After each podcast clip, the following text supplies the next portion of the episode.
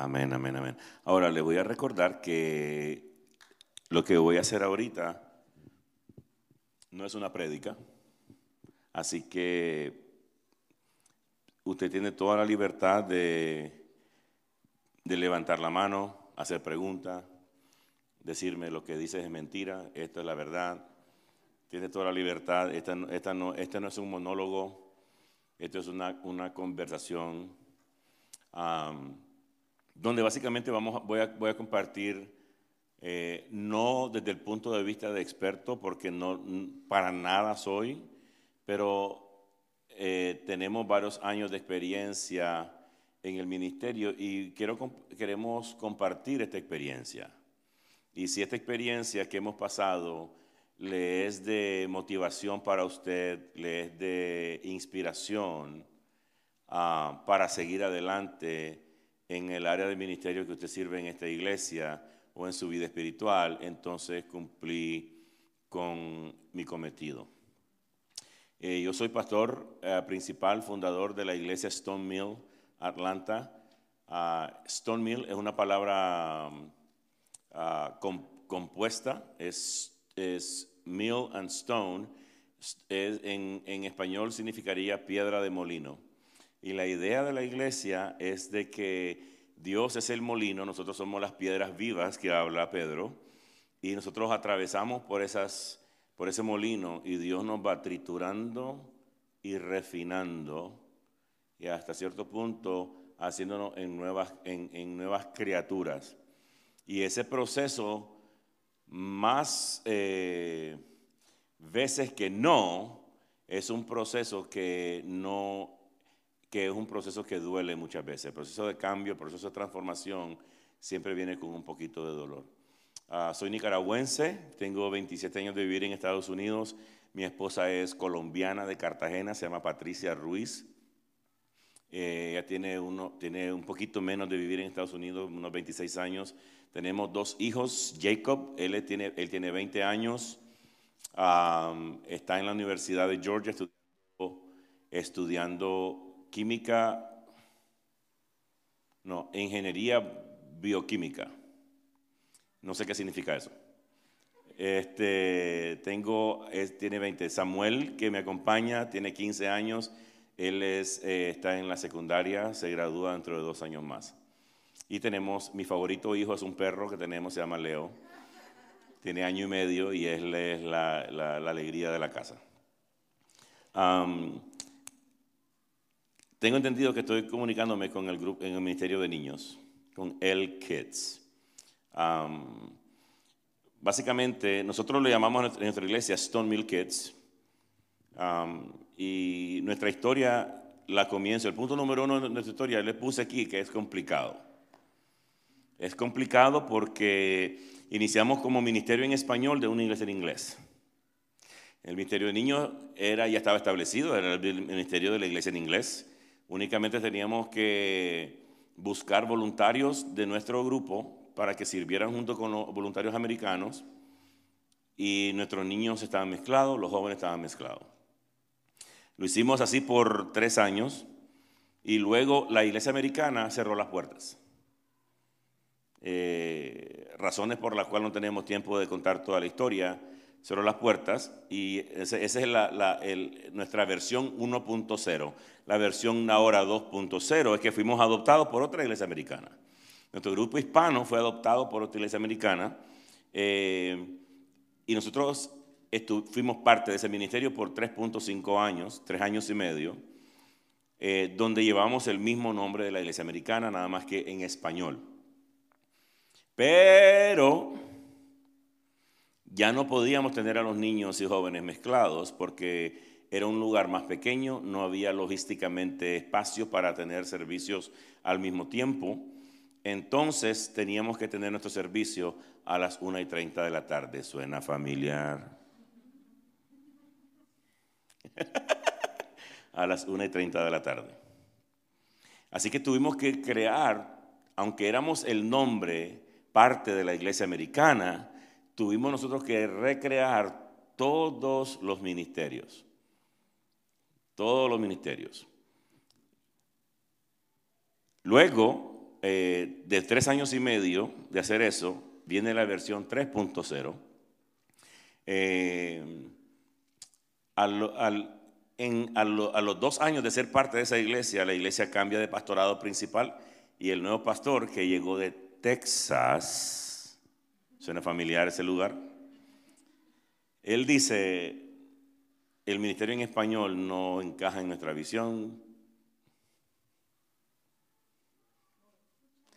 Eso no se está grabando, lo que está haciendo con mi mano. Afuera. ¿Ok? Fue, un poquito con más educación, pero vámonos. Y ahí nace Iglesia Stoney Atlanta. Somos un ministerio completamente bilingüe. me siento raro ahorita hablando solamente en español, porque yo siempre que predico, predico en inglés y en español, because every time I preach, I speak in English and Spanish. Siempre me estoy traduciendo. Ah, nace nuestra iglesia Stoney Atlanta hace nueve años. Luego, eso fue en el 2013 en el 2020, todo bien, 2019, 2020, mi hijo jugaba béisbol, le somos una familia beisbolista, en el 2019, al final del 2019, él decide dejar el béisbol y comenzar a jugar soccer y después Dios nos castiga con la pandemia en el 2020. Yo lo culpo a él por la pandemia. Viene la pandemia y eso cambia todo. Entonces, nosotros comenzamos a hacer eh, servicio desde la casa en online. Y eso quiere decir que todos los ministerios que estaban vibrantes y funcionando se apagan. Ahora que estamos post pandemia, estamos en el trabajo arduo de revivir esos ministerios. Ahora, les cuento todo eso como preámbulo y yo puse aquí en grande, de hecho quiero que ustedes lo vean y lo lean. Quiero que dice ahí en letra negra y grande. Nada de eso importa. Para mí, yo, yo cuento esa historia y yo siento como que Dios me dice, I'm not feeling sorry for you. Nadie, eso no, no pena. para, eso no, no importa con el llamado que tengo en tu vida, no importa todas las dificultades que has pasado, nadie va a llorar por ti, no causes que nadie llore por ti, sigue adelante. So, el, el preámbulo y esa frase es muy importante. Yo creo que de algo le va a servir a usted. Porque podemos decir, sí, pero es que sí, pero no importa. Pero no te importa, sí me importa lo que te pase, pero no importa. Me importa, pero no importa. ¿Sí ve la diferencia? Ahí está la diferencia. Eh, Hablemos del Ministerio de Niños entonces. Ahora, recuerde, usted me puede interrumpir y hacerme cualquier pregunta. ¿Tiene alguna pregunta hasta este momento? No hay pregunta. Todo está claro, como el lodo. Ok.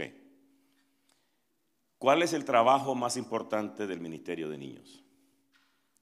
Quiero que usted me conteste. ¿Cuál es la tarea principal del Ministerio de Niños?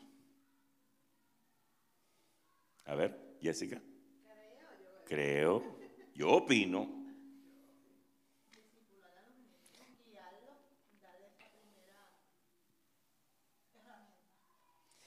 Jessica dijo disipular a los niños y guiarlos y darles esa primera herramienta. ¿okay? Dígame su nombre, hermano. Mayela. Mayela. Yo pienso que es darles a conocer su identidad en Cristo. Wow.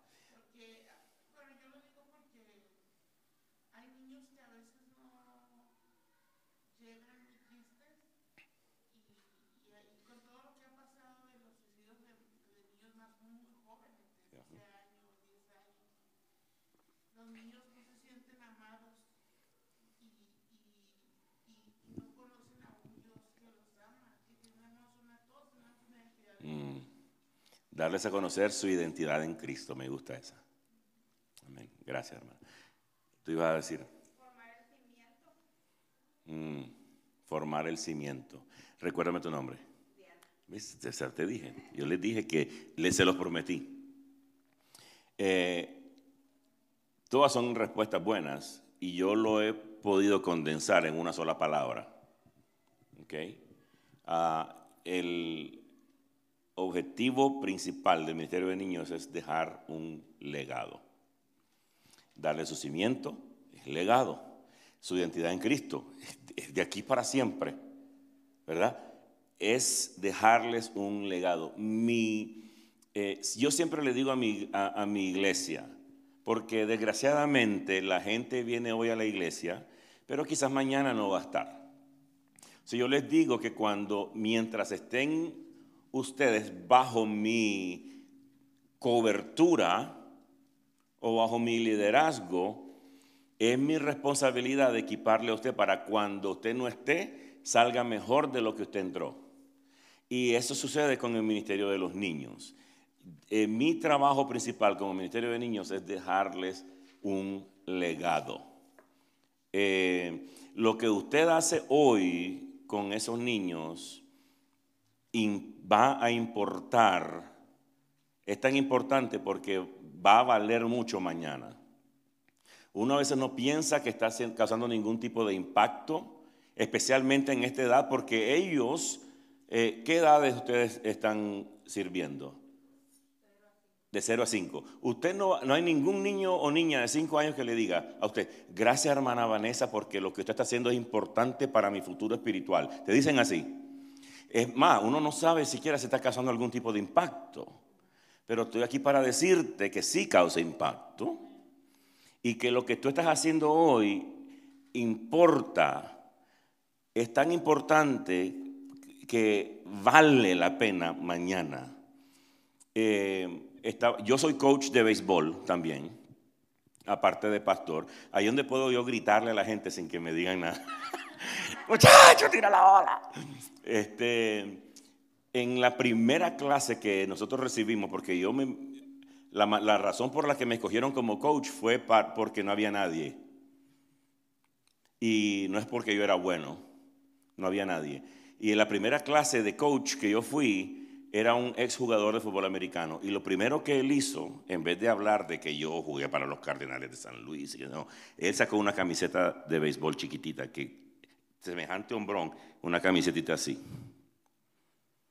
Y dice, esta es la camiseta que yo usé cuando jugaba, cuando tenía cinco años de edad. Yo he tenido coaches en la secundaria, en la universidad y en las grandes ligas. Pero el coach que yo recuerdo es mi coach cuando tenía cinco años. Me destruyó la vida. Los niños que usted sirve hoy van a tener maestros en las tienen maestros en la escuela primaria, van a tener maestros en la secundaria, en la universidad y maestros en sus carreras. Pero más de alguno se va a acordar de mi maestra, mi maestro de la, de la iglesia, cuando yo tenía cinco años. Eso es legado. Dígame.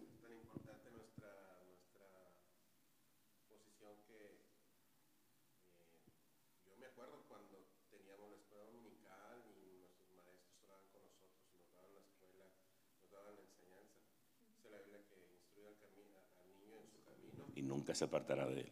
Así de importante es esta posición. Así de importante. Amén. Si los niños no ven en nosotros un ejemplo, ¿qué va a hacer de ellos cuando sean grandes? Amén. Amén. Yo puedo ser como testigo de eso porque pues, yo no vengo de papás que van a la iglesia. Yo iba a la iglesia como una vecina y mi crecimiento, mi primer encuentro que yo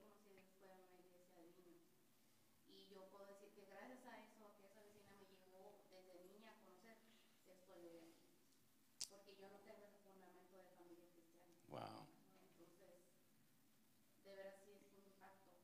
Porque, como dice usted, yo me acuerdo de él. Ahí está. Ahí está. Es un legado. Y tenemos entonces como Ministerio de Niños, como iglesia, tenemos que tomar una decisión, ¿verdad? Eh, ¿Qué es lo que yo voy a dejar a dejarles a ellos? Y esa es una decisión que tiene que ser tomada a nivel de liderazgo de la iglesia, a nivel del ministerio de niños, a nivel de El Kids Ministry. ¿Qué es la, si este niño viene hoy y no vuelve más, ¿qué es lo que yo quiero que este niño o esta niña se quede? ¿Con qué quiero que se quede?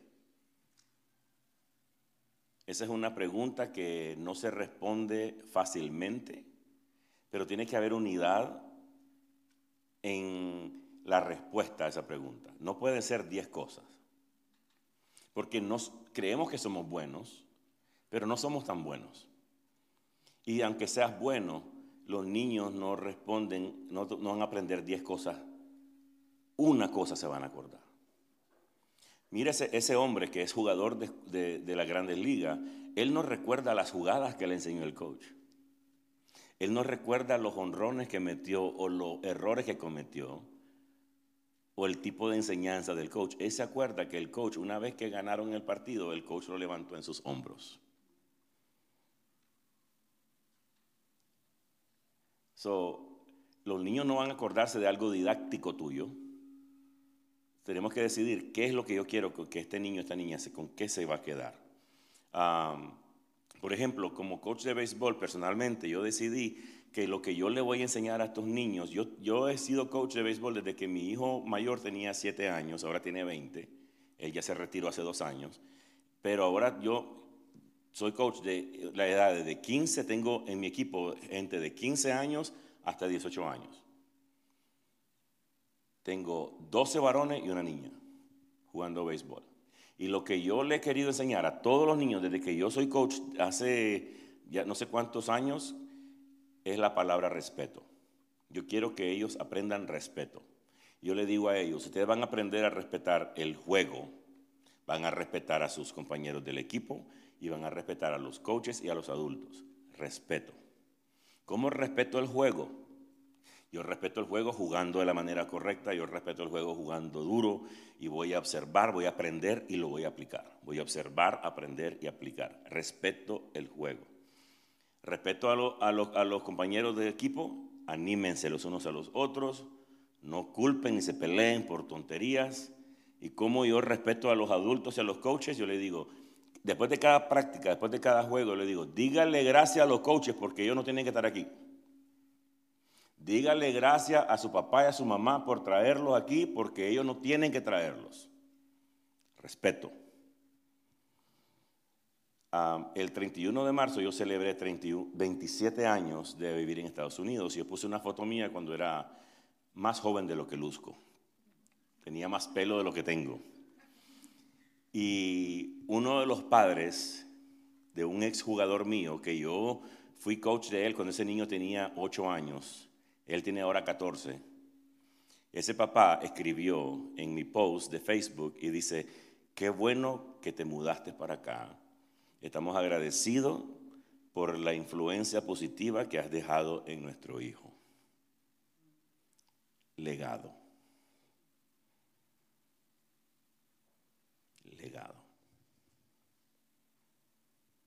Hay una estadística bien triste y se la voy a decir no para que tengan ustedes una carga, pero para que sepan, tengan un grado de urgencia, que no importa lo que esté pasando en mi sector inmediato, yo necesito que ese niño se quede con algo. Y tenemos que decidir qué es.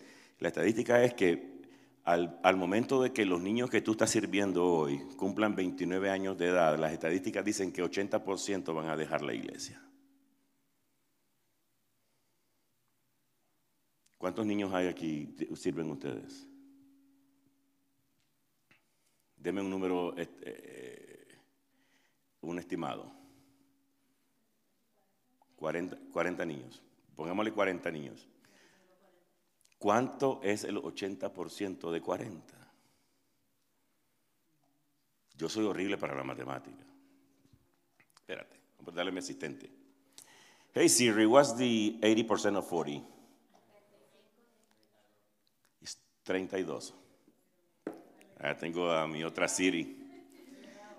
La estadística dice que 32 niños de los 40 que usted sirve van a dejar la iglesia cuando cumplan 29 años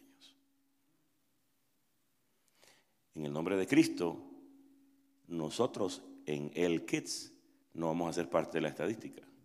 Pero eso debería de darme un sentido de urgencia. ¿verdad?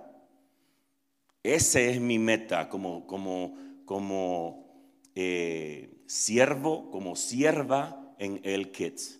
Hay cosas que pasan ahí, esa es mi meta. Y esa es la carga que Dios me está dando, es esa vida, es esa vida. Ahora, ¿cuál es la manera, cuál es la mejor manera de guiar a estos niños? La mejor manera de guiar a estos niños, es más, quiero que dos personas me digan, ¿qué es la mejor manera de guiar a estos niños de cinco años para abajo? Go. Una palabra. Un amor, ¿ok? Una más. Uy, dice, yo iba a decir amor. Mm. Con misericordia. Son buenas respuestas esas. Yo la resumo y la mejor manera de guiar a estos niños es, con mi ejemplo. Con mi ejemplo. Si algo que yo les quiero enseñar, si yo le enseño a, mis niños, de mis jugadores de béisbol, respeto, yo a usted le quiero decir amor. Quiero, eh, tú dijiste amor, ¿verdad? Amor. Usted ame a su cónyuge, si es casado o casada que los niños lo, la vean, lo vean amando a su esposo, a su esposa, que lo vean.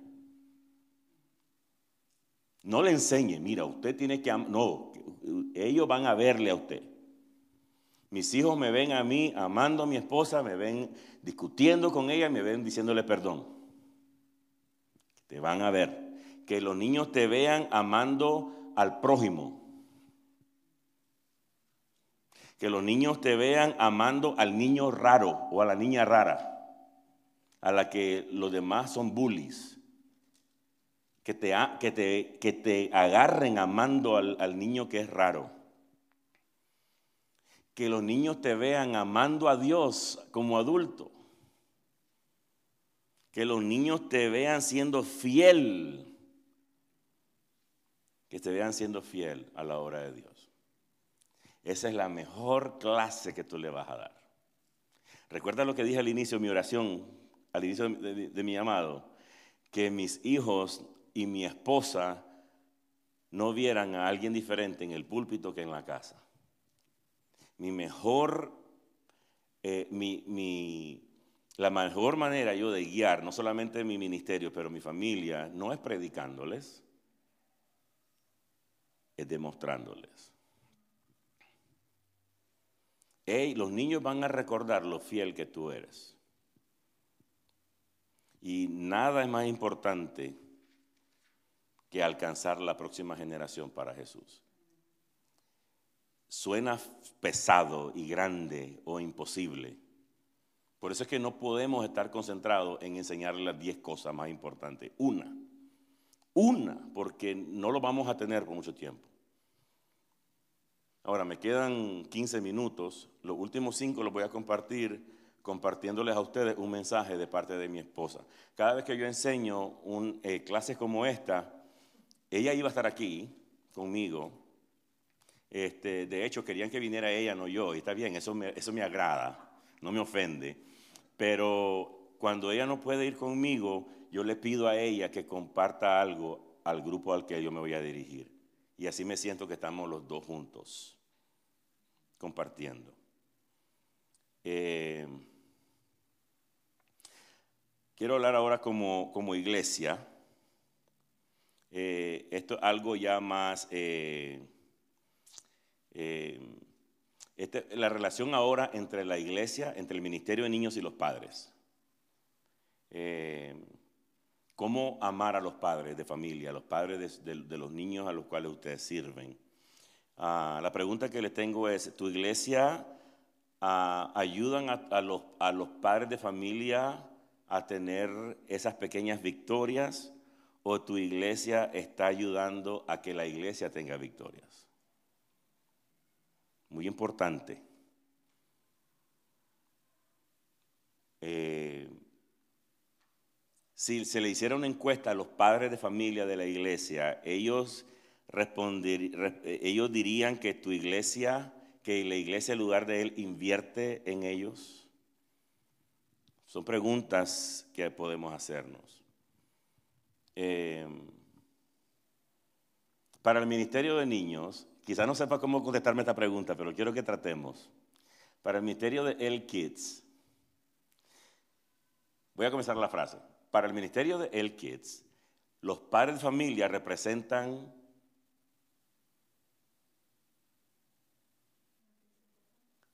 una pieza importante, dice Natalie. ¿Qué más? Dime dos más. Para el Ministerio El Kids, los padres de familia representan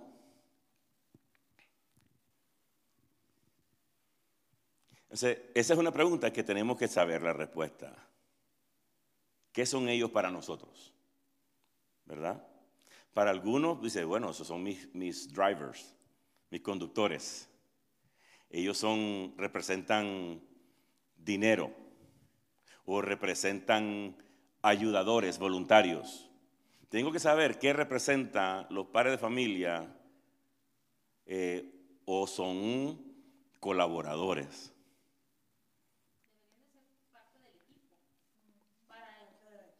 Beautiful. Beautiful. Ahora, yo he tratado de, traer lo que yo hago en el, en el, equipo de béisbol a la iglesia. No funciona igual, pero por ejemplo, son 12 partidos que tenemos en la temporada. O yo estoy encargado, cuando hago el calendario de partidos, hago una, una tablita en Excel, es la fecha, el lugar del partido, la, la hora, y luego la última columna es somos 12 jugadores, 12 partidos. A cada familia, una vez por partido, le toca traer snacks para los jugadores. Eso lo hacía cuando eran más pequeños los jugadores. Yo no les preguntaba, ¿quién le gustaría traer un snack? No, a la familia Ruiz le toca el partido número uno. A la familia de Narali le toca el partido número dos. Y no hay pregunta. Si, usted, si su hijo juega, usted trae snack. Ahora, he tratado de traducir eso a la iglesia, que si tú tienes hijos en el ministerio de niños, entonces usted colabora, usted sirve, pero hay padres que vienen y dicen, good luck. el mío es el weird. Dígame.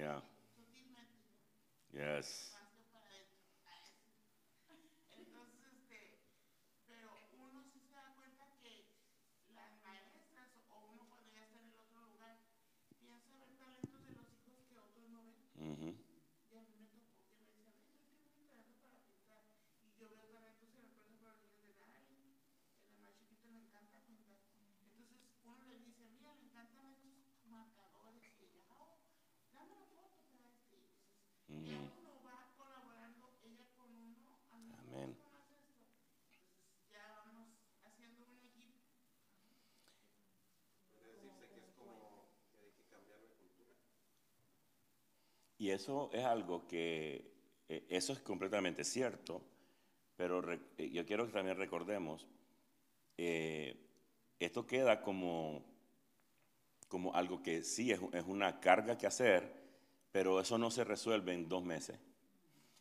Hay iglesias, organizaciones que para cambiar una cultura eso requiere de años. Yo quiero que usted se quede con la frase, esto, hay una frase en inglés que me encanta que es, it's not overnight, it's over time no, no es de un día para otro.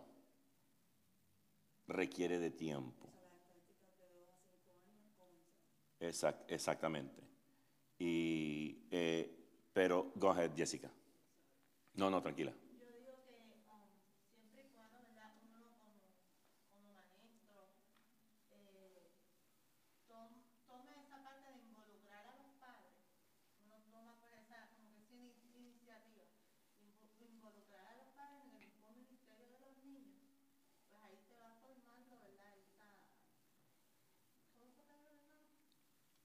Esa cultura. Mm.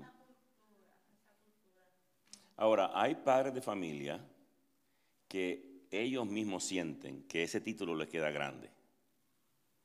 Y tenemos que saber lidiar con eso y ser de apoyo para ellos. O sea, lo que quiero decir con eso es que es mi hijo, pero yo no soy un buen padre, una buena madre. Y eso es algo eh, legítimo. Entonces dice, ¿cómo yo voy a servir ahí si lo que yo, más bien yo necesito ayuda? Y la iglesia debería ser ese lugar donde los padres y las madres se sienten que pueden recibir esa ayuda, ese apoyo, ese apoyo. Y saber de que no importa si eres buen padre o mal padre, buena madre o mala madre, los padres de familia tienen más influencia en la vida de los niños que nosotros. Por lo tanto, tiene que haber una colaboración entre el Ministerio de Niños y los padres. Y tenemos que aprender a hacer ese baile entre el Ministerio de los Niños y los padres. ¿Cómo podemos ayudar a los padres? Esto es muy importante porque si los padres de familia ganan, los niños ganan. Y, nuestro objetivo es, el legado en los niños, ¿verdad? Eh, ¿Por qué es importante que los padres ganen? Porque si los padres ganan, la iglesia gana. Si los padres, eh, si hay un buen baile de colaboración entre el padre familia y el ministerio de niños, al final los niños ganan, la iglesia se fortalece. El enemigo ¿Cuál es el enemigo de la iglesia número uno?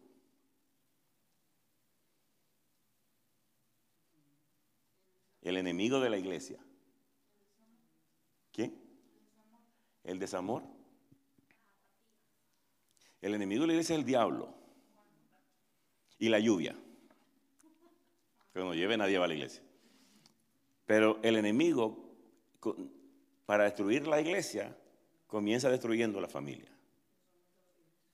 especial y te da donde duele. ¿Ok?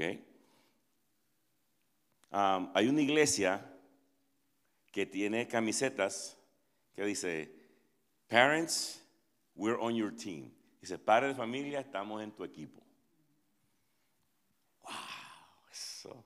Si yo tuviera presupuesto, yo hago una de esas.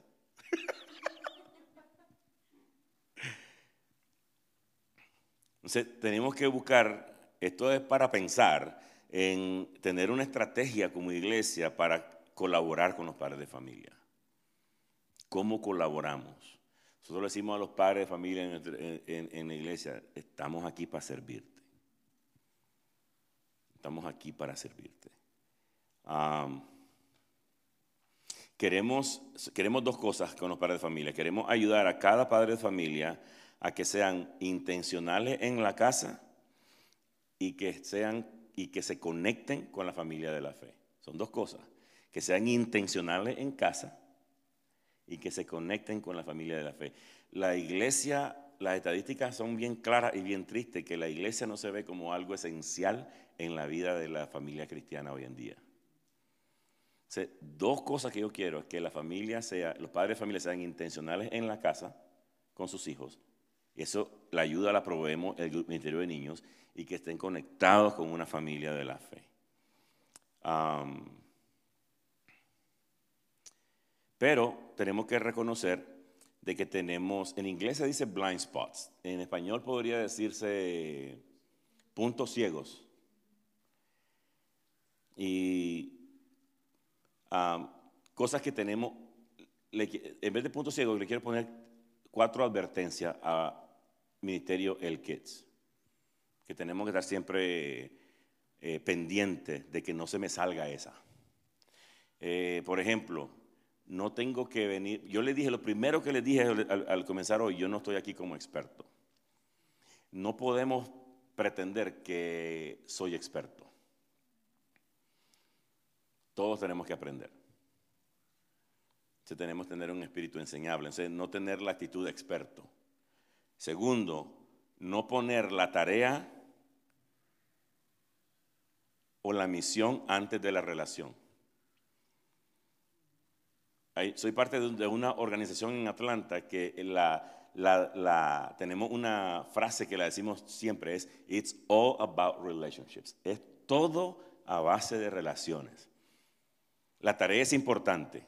Recuerde la historia de, recuerde la historia de María y María Magdalena. Cuando María Magdalena vino y le puso quejas a Jesús acerca de María. Mira, estoy aquí trabajando y estoy haciendo, mira, ella está Y Jesús le dice, lo que hace haciendo es importante también. Veces, son diferencias de personalidades. Algunas personas quizás de ustedes aquí que les interesa la, tarea, que tenemos que pero también está la parte relacional. Entonces, no poner la tarea, esa parte dura. Entonces, es poner la relación antes de la tarea. Y, y, todo es un balance.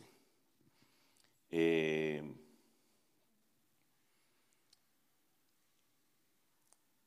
otro, otra advertencia es el, nos gusta evitar conflicto. Tenemos que saber, conflicto no es malo si es saludable.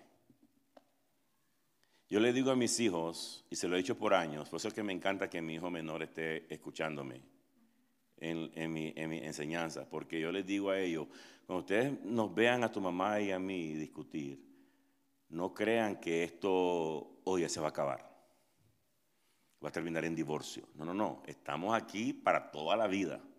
Estamos comprometidos el uno al otro, pero van a haber momentos en el que vamos a estar en desacuerdo. Yo soy nicaragüense, mi esposa es colombiana y los nicaragüenses siempre tenemos la razón y tiene que entender. Ah. Imagínate, si entre dos del mismo país no es lo mismo, ahora imagínate con dos de diferentes países. Peor si estás casado con un gringo, con un gringo con una latina o viceversa. O sea, eh, pero conflicto, diferencias, no tienen que asustarme ni correrme, ni le debo de huir. Uy, me voy de ahí porque hay conflicto. A donde tú vayas va a haber conflicto. Tenemos que aprender a manejarlo. Y por último, eh, eh, otra advertencia, el no dar juicio rápido. Porque cuando doy juicio de algo rápido, cuando me doy cuenta de la, de la, verdad, siempre, 99% del tiempo, termino diciendo, oh, wow, no sabía. Para que le quede ahí. Voy a terminar, eh, y para que eso está basado en Salmo 139, es larguito, no tengo tiempo de leerlo, léaselo por favor, Salmo 139. quiero terminar, eh, porque ya debía, en los dos minutos que me quedan, lo que mi esposa les manda a decir. que lo que hacen, lo hacen por Dios y para Dios.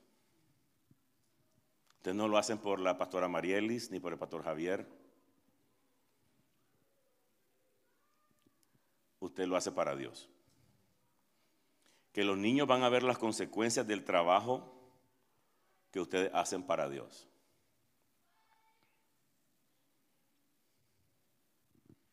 Samuel, ¿cuánto es 2 por 52?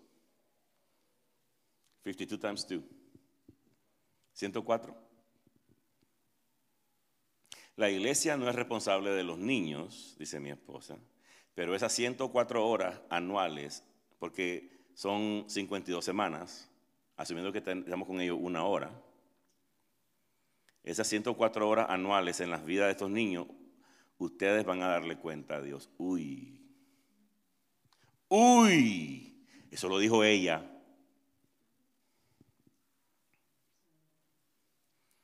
Dice, recuerda que son niños y vienen disfunciones de todo tipo. Recuerda que son niños. Este es un trabajo única y exclusivamente que se hace con el amor y devoción a Dios. O sea que antes de yo servir a niños, tengo que venir al momento de entrar por la puerta, es Señor, aquí estoy para servirte a ti.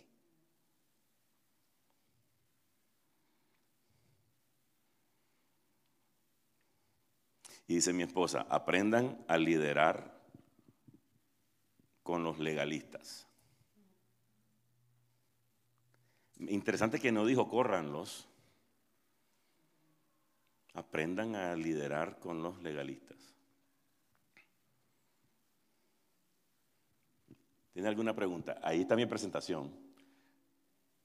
¿Alguna pregunta antes de irnos? Que ya son las 7 y 57. No quiero que, el, que nos regañen en el, en el Worship Center o algún comentario. ¿Qué se lleva a la casa hoy? Una cosa que se lleva a la casa.